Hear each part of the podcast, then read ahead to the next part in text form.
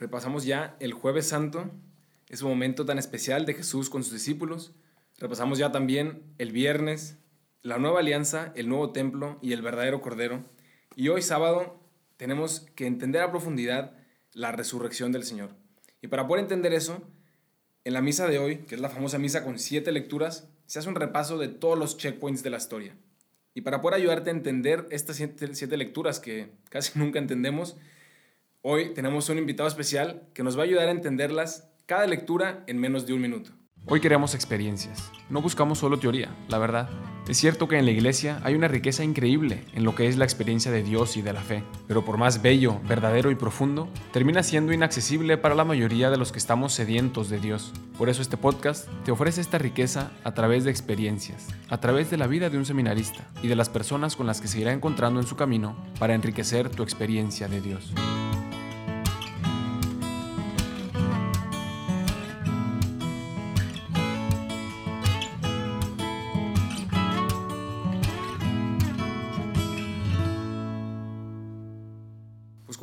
Como, decíamos, hoy tiene que haber un tono distinto. Ya no el, el drama triste y, profundo del jueves y viernes santo, que es, es muy bueno para esos días, sino un tono que nos recuerde que Cristo resucitó, que nos ayude a entender también lo que eso significa para mí. Y entonces el reto en, la misa de hoy, que creo que es un reto para todos los, los jóvenes cristianos, para el cristiano en general, entender esta misa que es tan larga, cada lectura, cada salmo, y sacarle un provecho para llegar al misterio de hoy, que es la resurrección. Entonces hoy tenemos un invitado muy especial, que es aquí el hermano Marcelo. hermano José, pues muchas gracias por invitarme. Para mí es un placer pues, compartirles un poco de, lo que me ha eh, enseñado estas lecturas. La verdad es que son un regalo. La iglesia que es madre y que es maestra nos las ha puesto en el camino para que profundicemos y lleguemos a la plenitud de la resurrección, que es lo que festejamos. Así es. Hoy celebramos la resurrección, hermano.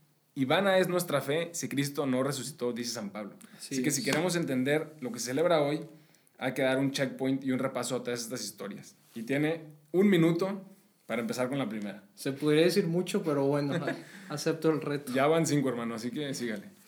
Bueno, en la primera lectura, la del Génesis, pues todo empieza con la creación, como toda buena historia.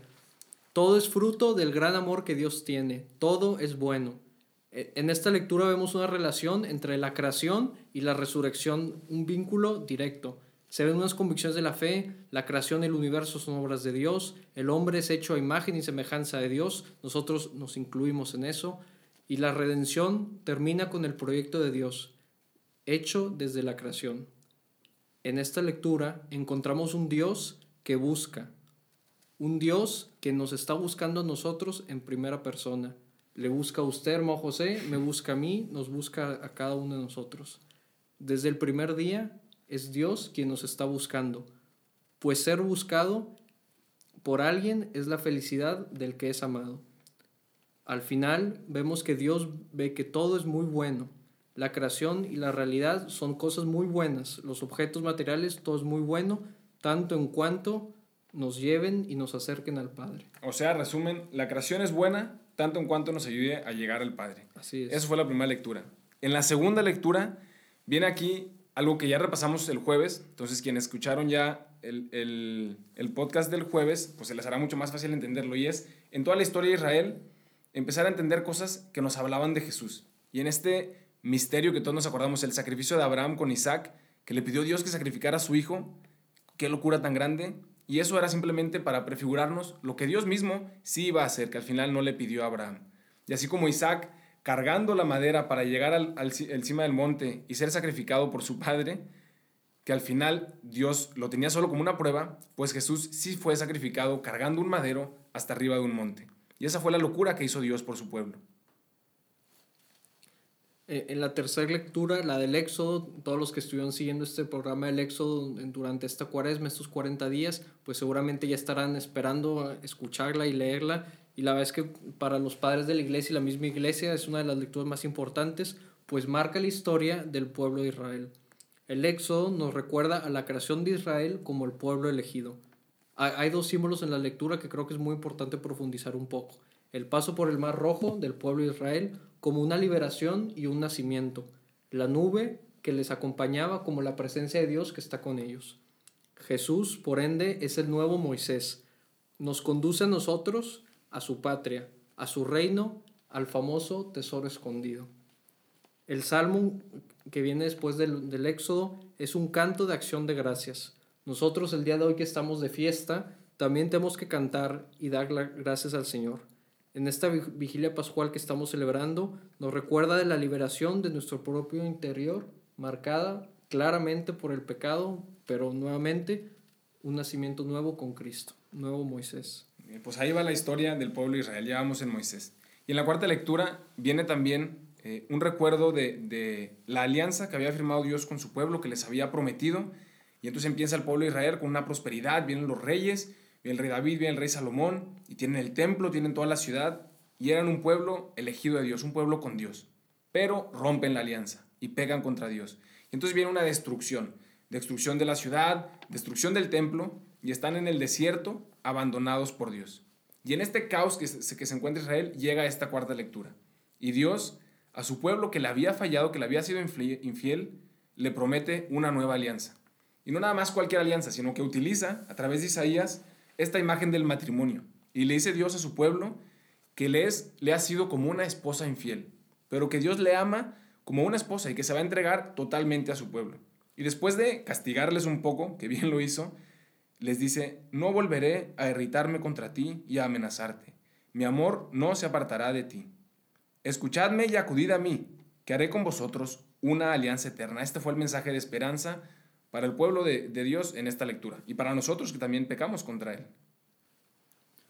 Pues como usted bien dice, la quinta lectura sería como un parte 2 de, lo que usted mismo acaba de decir, pues también es de Isaías y es una continuación. Es eh, Israel como el nuevo pueblo de Dios, el nuevo David y la nueva alianza que bien mencionaba.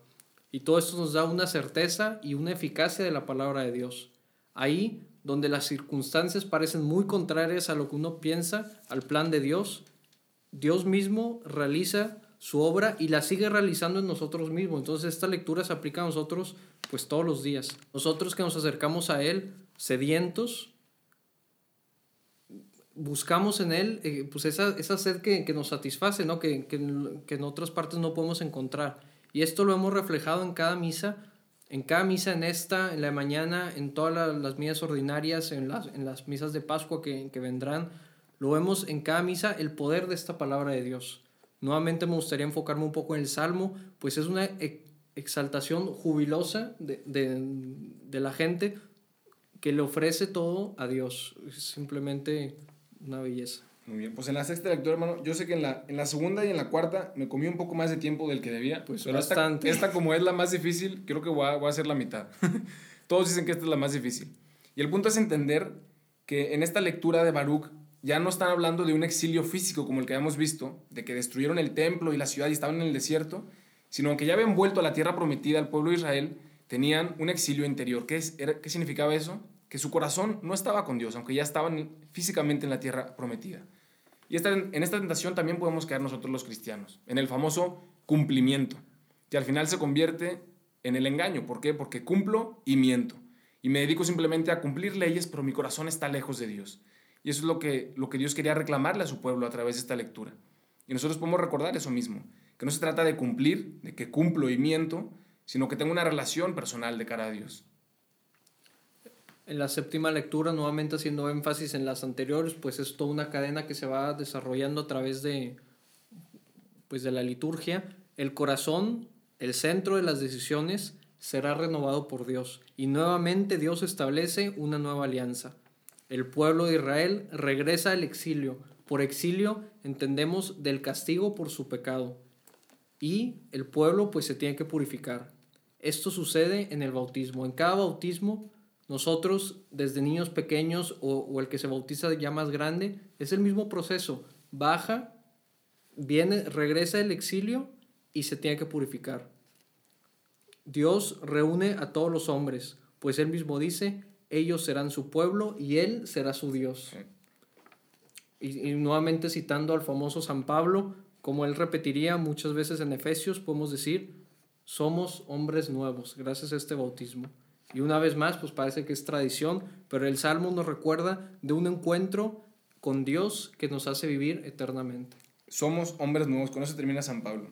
Hermano, pues de verdad que tiene que venir más seguido aquí a grabar episodios. Y hoy, que es sábado, esperemos que, que con este privilegio de tener al hermano Marcelo, podamos ayudarles a vivir realmente a profundidad un repaso de toda la historia de Israel, que si esto lo llevas a la oración en, en el momento de, de intimidad con Dios de hoy, puedes también ver no solo la historia de Israel como pueblo, sino tu propia historia y mi propia historia, en el que necesitamos constantemente ese perdón de Dios, esa promesa de una nueva alianza, que además la tenemos ya en la misa, y saber que a través de ese sacramento, que a través del sacrificio de Jesús en la cruz, lo que veíamos ayer viernes, consumatum est, ahí se cerró todo. Y hoy podemos decir, Cristo ha resucitado y nos ha hecho hombres nuevos. Pues muchas gracias, hermano José, a usted también por la invitación y espero a que, que todos al momento de, de, ver la misa y escucharla desde sus casas, desde su situación personal, pues en verdad conecten con la, con la liturgia, que en verdad es una belleza, y otra vez la iglesia que, que nos conoce, pues pone todo un camino que se va desarrollando poco a poco y pues bueno, qué mejor que despertar el interés de... No, hermano, ya se nos fueron los minutos. Ya, ya. Feliz sábado santo a todos y que podamos celebrar unidos en oración la resurrección del Señor. No me sigan en Insta y no me manden WhatsApp, porque no tengo ni Insta ni WhatsApp, que ahora soy feliz y orgullosamente novicio. Pero lo que sí te puedo ofrecer es que si buscas un, una familia espiritual, un grupo de personas en un ambiente de, de familia en el que compartan los mismos ideales que tú tienes sobre la fe, pues eso sí te lo puedo compartir y puedes buscarnos en somosrc.mx o regnumchristi.org para México y para España en regnumchristi.es.